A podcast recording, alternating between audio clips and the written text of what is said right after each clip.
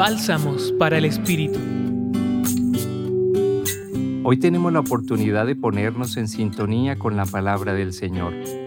En primer lugar, al hacerse mención a los bienes que administra una persona, podemos tener presente que todo lo que Dios crea y recrea nos es dado para que lo administremos de la mejor manera posible.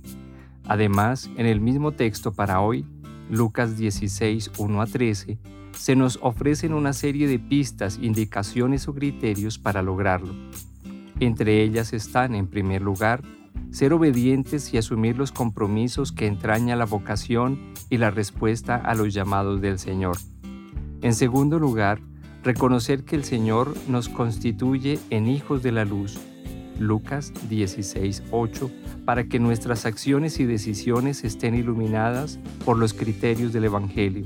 A partir de lo anterior, acojamos la invitación para saber cultivar los dones, destrezas y habilidades recibidas para utilizarlos en bien de las demás personas y fortalecer la relación con Dios.